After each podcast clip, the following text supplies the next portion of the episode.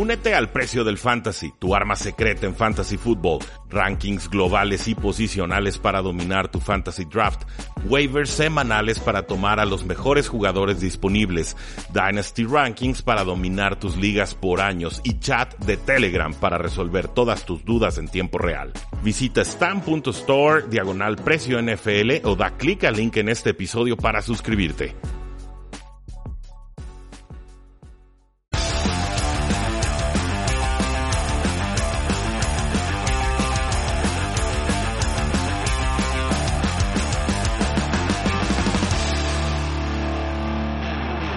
Saludos a todos y bienvenidos a un programa más de Tres y Fuera, donde la NFL no termina y nosotros tampoco. Mi nombre es Rudy Jacinto, me encuentran en Twitter como arroba NFL.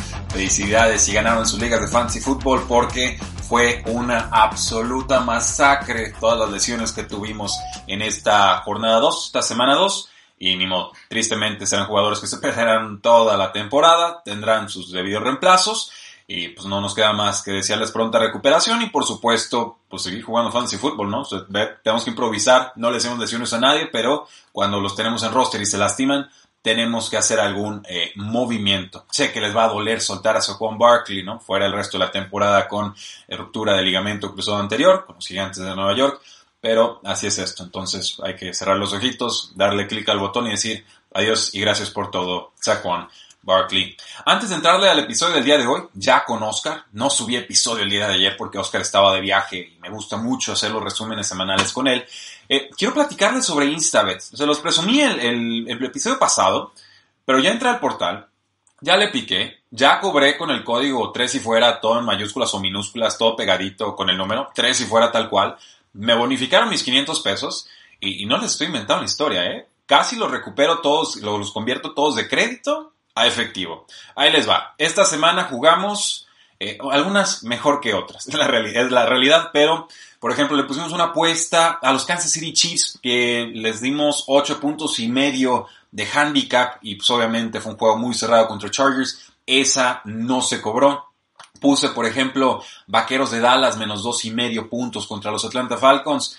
Casi, ¿no? De milagro, no debía haberla cobrado. La verdad es que con cuatro o cinco entregas de balón Cowboys no merecía de ninguna manera eh, ganar ese partido, pero bueno, ganan por menos del diferencial. Esa no la cobramos. Pero por ejemplo, pusimos San Francisco 49ers 6 puntos y medio, la cobramos sobradísimo. Pusimos Baltimore Ravens 7 puntos y medio contra Texans, la cobramos a gustísimo. Y luego vino la salvajada de salvajadas de jugadas. Dije, ok, vamos poniéndonos valientes, este es un debut, son créditos que tenemos que perder. Un 16 ley seis picks que tenía que acertar para poder cobrar la apuesta. Fue una apuesta moderada, lo confieso, pero con un premio de casi por cinco. Le pusimos que gana Tampa Bay sobre Panteras de Carolina. Se cobró. Baltimore Ravens le gana limpio a Houston Texans. Se cobró. Kansas City Chiefs le gana limpio a los Chargers. Se cobró. Los Arizona Cardinals le ganan limpio a los Washington Football Teams. Eh, se cobró. Los San Francisco 49ers sobre Jets en limpio, no sin diferencial de puntos. Se cobró. Y el milagro de milagros, Vaqueros de Dallas le gana a los Atlanta Falcons, se cobró. La verdad es que tuve mucha suerte, Kansas y Vaqueros de Dallas estuvieron muy cerca de perder sus partidos, pero se cobró y ya, ahorita ya estamos con efectivo en instabet.mx, que por supuesto seguiremos apostando y disfrutando de la NFL y moviéndole ahí al sistema. Con esto les quiero decir, ya le entré, ya le estoy jugando, ya le estoy apostando, apuesten con moderación, pero el portal es bonito, el portal es ágil, el portal está muy bien cuidado. Nos dieron este código que a mí me parece fabuloso y creo que la verdad, si nunca le han entrado a las apuestas, esta es una oportunidad de oro para que lo hagan. Y sepan también, muchos de estos sistemas de patrocinios de apuesta eh, le pagan a las personas que recomiendan a gente por el dinero que pierden a los referidos. O sea, si tú apuestas y pierdes, la casa por supuesto gana y de ese porcentaje algo le toca a la persona que te refirió. No así, nuestro pacto con Instabet no es así, es un monto fijo y estoy orgulloso de ello porque yo siempre les quiero dar las mejores recomendaciones que tengan y si ustedes pierden, yo pierdo con ustedes. Y si ustedes ganan, yo creo que también Tres y Fuera debe de ganar con ustedes. Así que ya lo saben, entren a instabet.mx, usen el código Tres y Fuera, sumen, consigan su bono de 500 pesos y aplíquenlos en sus apuestas favoritas. Ya saben, cualquier duda ya estamos en arroba NFL y con todo gusto podemos ayudarles. Sin más por el momento, tenemos el episodio del día de hoy, que es los titulares de la semana 2, el título que le puse a cada uno de los partidos, ya sea bueno, malo o simplemente feo. Espero que lo disfruten. Concluyó la actividad de la semana 2 de la temporada NFL 2020 y como siempre tenemos a Oscar Huerta para ayudarnos a analizarlo. Oscar, tenemos titulares oficiales, entretenidos, un poco originales, quizás un tanto locos, de tres y fuera para cada uno de los partidos que se dieron en esta jornada. Voy a leer el resultado, leer el título y darte la oportunidad de tres en tres de comentar qué te pareció lo más importante de este encuentro. ¿Juegas? Juego. Perfecto. Oscar, Thursday Night Football, Joe Burrow no juega defensa. Bengalíes pierde 30 a 35 contra los Cleveland Browns. Mismo estado, distinto resultado. Las Panteras de Carolina pierden 17 a 31 contra los Tampa Bay Buccaneers y explota Leonard Fournette con 116 yardas y dos touchdowns. Y luego tenemos a Kerner Route Trubisky ganan los Osos 17 a 13 contra los Gigantes de Nueva York, con pases muy efectivos y profundos de Mitchell Trubisky a las esquinas. Sí, por parte del jueves eh, es muy cierto que Burrow no juega defensa y creo que fue la gran falla de los Bengals porque Joe Burrow nos está mostrando buenas cosas. La verdad es que en dos semanas estoy muy muy contento con lo que he visto y, creo que hicieron una muy buena edición los bengalíes. Eh, Panteras, tengo mis dudas ahí. Obviamente lo de McCaffrey va a ser este eh, va a ser duro, va a ser duro no tenerlo porque era el motor de la ofensiva y hablaremos un poquito más de lesiones porque hubo bastantes esta semana. Eh, en otro video para que no se lo pierdan, pero Tom Brady eh, reaccionó un poco. No, voy a decir que ya es el Tom Brady que vamos a ver toda la temporada porque creo que sí tiene que mejorar un poco todavía. definitivamente no es el mismo Tom Brady que jugó contra Nueva Orleans y Fournette ya parece que está tomando un poquito más el control de ese backfield.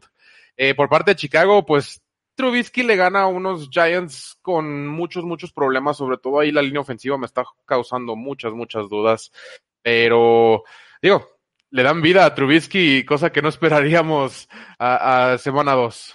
Está mejorado Trubisky, no sé qué tanto, pero lo, veo con más confianza, eso me da gusto. Finalmente, puedo no ser partidario del jugador por lo que hace en el campo, pero yo le deseo éxito a todos y esperamos que Trubisky tenga éxito con los Osos. Continuamos, Oscar, chargeriada de los Falcons. En tres y fuera, chargereada es un verbo y habla sobre cómo encuentras nuevas formas de perder.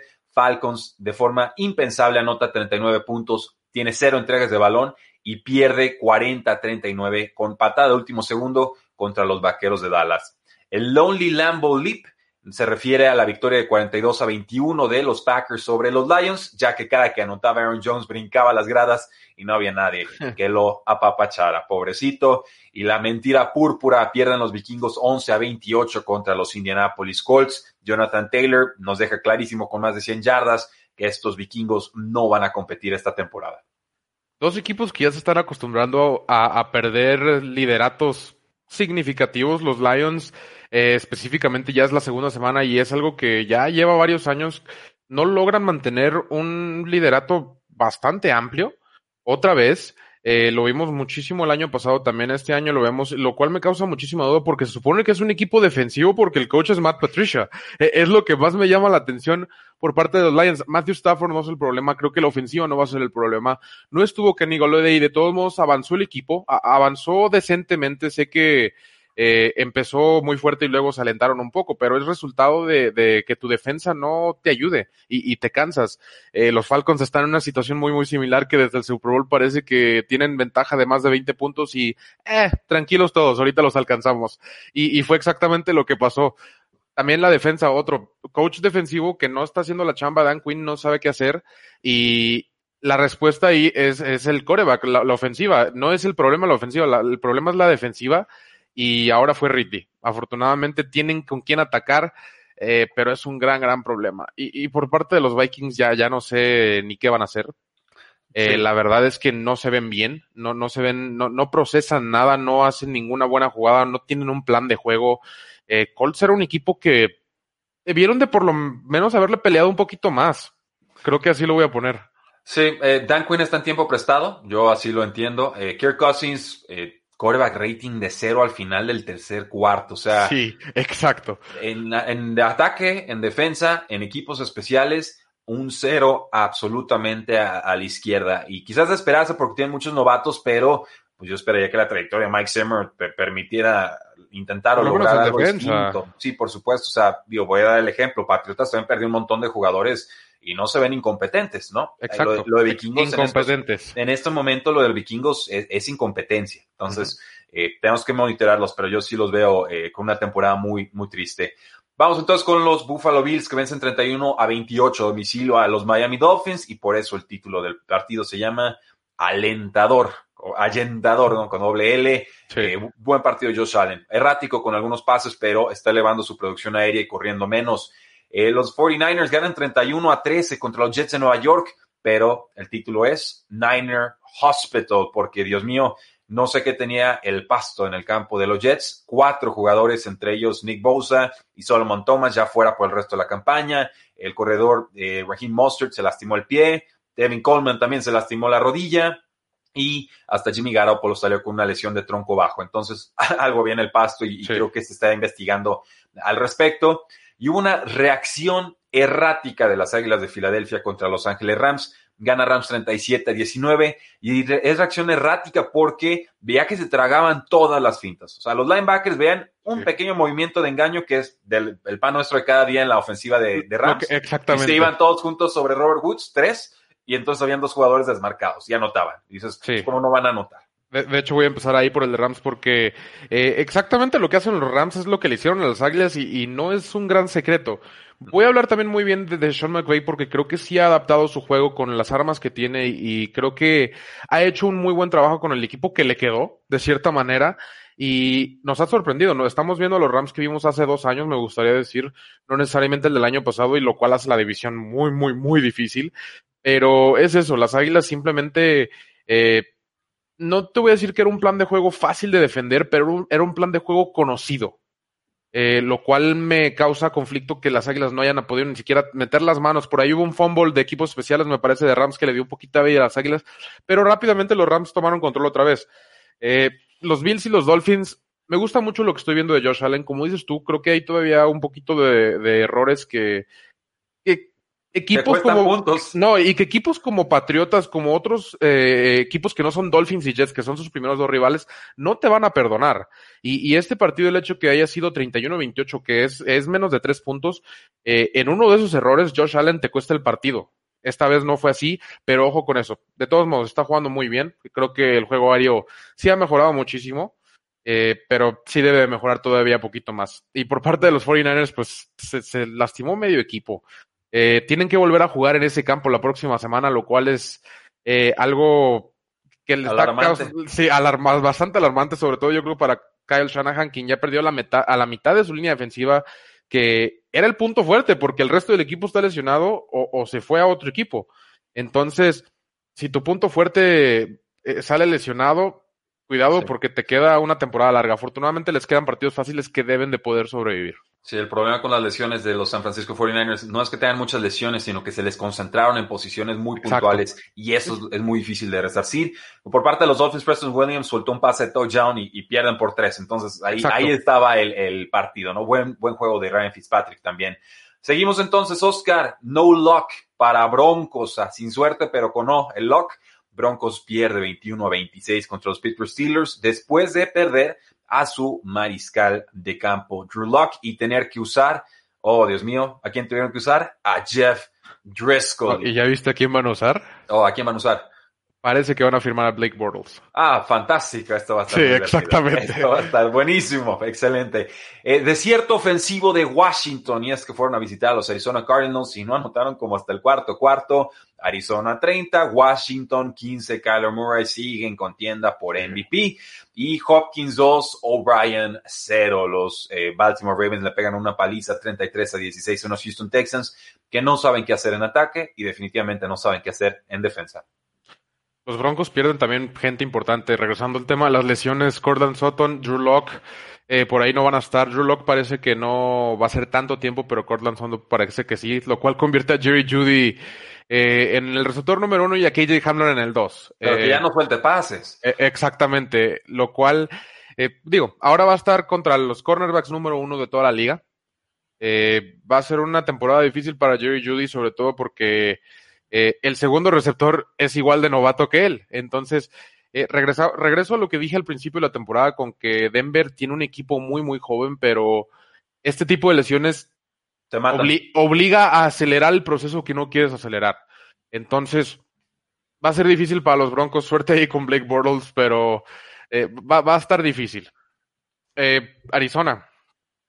Así que tengo muchísimas cosas que decir, pero lo, lo, voy a resumir este, bastante porque tengo un podcast para que lo escuchen sobre esta victoria.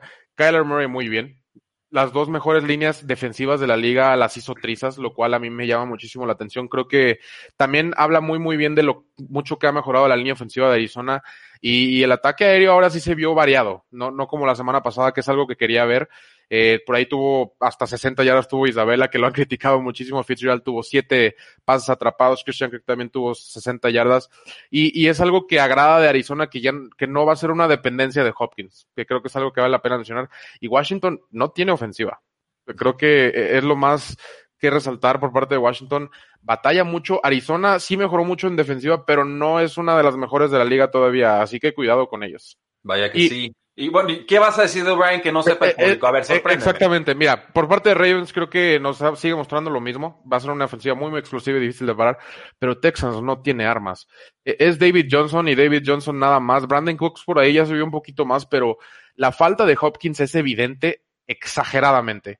No tienes un arma principal y ahora te están neutralizando todas, todas partes. Antes te neutralizaban Hopkins y tenías a Will Fuller porque Will Fuller estaba uno contra uno. Ahora le ponen doble a Fuller. Cooks creo que pueden a veces controlarlo con uno contra uno y ya te niega todo el ataque aéreo que tienes. Queda solo David Johnson, lo cual pues no es el mismo David Johnson. Es, poco, es insuficiente. Novato mágico en tiempo extra ganan los Chiefs 23 a 20 a Los Ángeles Chargers. Terrell Taylor se salió en los últimos minutos del entrenamiento antes del partido por molestias en el pecho, fue hospitalizado. Ya parece que lo descargaron, ya salió pero entonces tuvo que entrar Justin Herbert, el novato de Oregon, y jugó bastante bien, salvo errores puntuales como era de esperarse, 28 primeros downs y convirtió 6 de 3 intentos en tercera oportunidad. Forzó el tiempo extra y malamente me parece deciden despejar en vez de jugársela en cuarto y uno en campo propio. Ahí se le fue el partido a los Chiefs. MVP versus comeback del año en Sunday Night Football. Patriota se queda una jugada de derrotar a los Seahawks, pero pierde 30 a 35. Cam Newton fue mucho, Russell Wilson fue demasiado. Y por último, los Santos de Nueva Orleans pierden contra Las Vegas Raiders que estrenan estadio y estrenan victoria. No había abrazo ni había abrazo de Drew Brees en este juego, Oscar. Eh, sí, bueno, empezando por el de Chiefs Chargers, wow con Justin Herbert. Creo que es lo primerito que quiero decir. Yo te dije desde el medio tiempo, pon el partido porque este muchacho está jugando muy, muy bien. Eh, no corrió la bola desesperadamente, que es algo que yo quizá esperaría de Herbert, dado que tiene las cualidades físicas. Lanzó muy bien el balón. Tuvo su error de novato, que, que todos los novatos lo tienen. Eh, ya tenía el primero y diez, no la lanzó. Eh, ese fue un error de nivel Boros, ¿eh? O sea, eh, desde que la lanzó. sí. sí. desde que la lanzó yo dije, eso es intercepción. Y dije, ahí está el partido para los Chiefs. Muy bien, yo creo que va a ser una difícil decisión para Anthony Lynn. Dijo que iba a jugar Tyrod Taylor, que era el titular, pero Justin Herbert definitivamente les da muchísima comodidad. Patrick Mahomes muy bien. Creo que eh, es algo que, que ya nos estamos acostumbrados. Por ahí hubo un pase a Michael Hartman cruzado para la conversión, creo, de dos puntos que estuvo buenísimo. Me encantó. Eh, Cam Newton muy, muy bien. Eh, como dices, tú te quejaste un poquito de la última jugada y creo que tienes razón en que cargaron toda la caja y no abrieron los receptores para tratar de de esconderlo un poquito. Creo que el 90% de las personas que estamos viendo el partido sabíamos que iba a ser Cam Newton o Cam Newton, pero sí trata de esconderlo un poquito más. Y como dices, Russell Wilson fue demasiado. Creo que es el líder para MVP esta temporada. Y, y qué bueno que ya lo están dejando lanzar. Y por parte de los Raiders, felicidades con su primera victoria. Josh Jacobs. Josh Jacobs jugó un partidazo, es un toro y, y me da gusto que estén armando la ofensiva alrededor de él y no de Ruggs o Carr. Y como lo mejor siempre se deja el último, bueno, Oscar, históricamente este juego ha sido muy malo. Este juego es el que tratábamos de evitar en los Thursday Night Footballs. Este juego es el que exportaban a Londres porque no lo querían en Estados Unidos. De hecho. Rugir sirve, pero no basta. Jaguars pierde 30-33 contra los Titanes de Tennessee. Y aunque Titans gana el partido, me parece que la historia es que la ofensiva va a funcionar con Gardner Minshew y que, salvo que haya un colapso total de aquí a final de temporada, parece el mariscal de campo franquicia. Eh, sí, pero me estoy encontrando una resonancia muy, muy marcada a Ryan Fitzpatrick de Garner Minshew. Este coreba que, que todos así como que, ah, sí, ahí está, sí, sí, de repente da pases buenos, pero semana tras semana se rehúsa a darse por vencido y quiere ganar el partido. Y lo digo porque me recuerdan también los Jaguars al tanking del año pasado de los Dolphins, que se supone que vendieron a todo mundo, no queremos nada, y de repente Fitzpatrick les ganó dos, tres partidos que nadie esperaba y tuvieron el quinto pick que a final de cuentas les funcionó, tomaron a Tua, pero quizá pueda ser una historia muy, muy similar por parte de los Jaguars, incluso hasta mejor. Creo yo que Garner Minshew, obviamente por la edad, puede presenta un poquito más que Ryan Fitzpatrick, pero eh, va a estar curiosa la temporada de los Jaguars. Creo que sí tienen más de lo que aparentaban y, han tenido muy buenos draft picks. Y por parte de los Titans, eh, un partido que parecía que tenían controlado, creo que siempre lo tuvieron controlado de cierta manera, pero por ahí le sacaron un sustito. Tannehill sigue siendo un coreback decente, sigue cumpliendo, sigue dando lo, necesario para complementar esa defensa que, que a veces juega muy bien y luego a veces no. Pues bueno, ahí lo tienen, damas y caballeros. Eso es lo que nosotros le ponemos de titular a cada uno de los partidos que se dieron en la semana 2 de la temporada NFL 2020. ¿Cuáles fueron los partidos más importantes o decepcionantes para ustedes? Háganoslo saber en la casilla de comentarios. Por supuesto, suscríbanse a este su canal y activen la campanita de notificaciones, porque la NFL no termina y nosotros tampoco. Tres y fuera. Hola, soy Rudy Jacinto, creador de Tres y Fuera. Si te gustó el programa de hoy, suscríbete a este y otros podcasts de la familia Tres y Fuera. Tres y Fuera NFL, Tres y Fuera Fútbol, Tres y Fuera de tu equipo favorito y claro, el canal de Tres y Fuera YouTube con videos todos los días. Porque si tu equipo existe, Tres y Fuera lo cubre.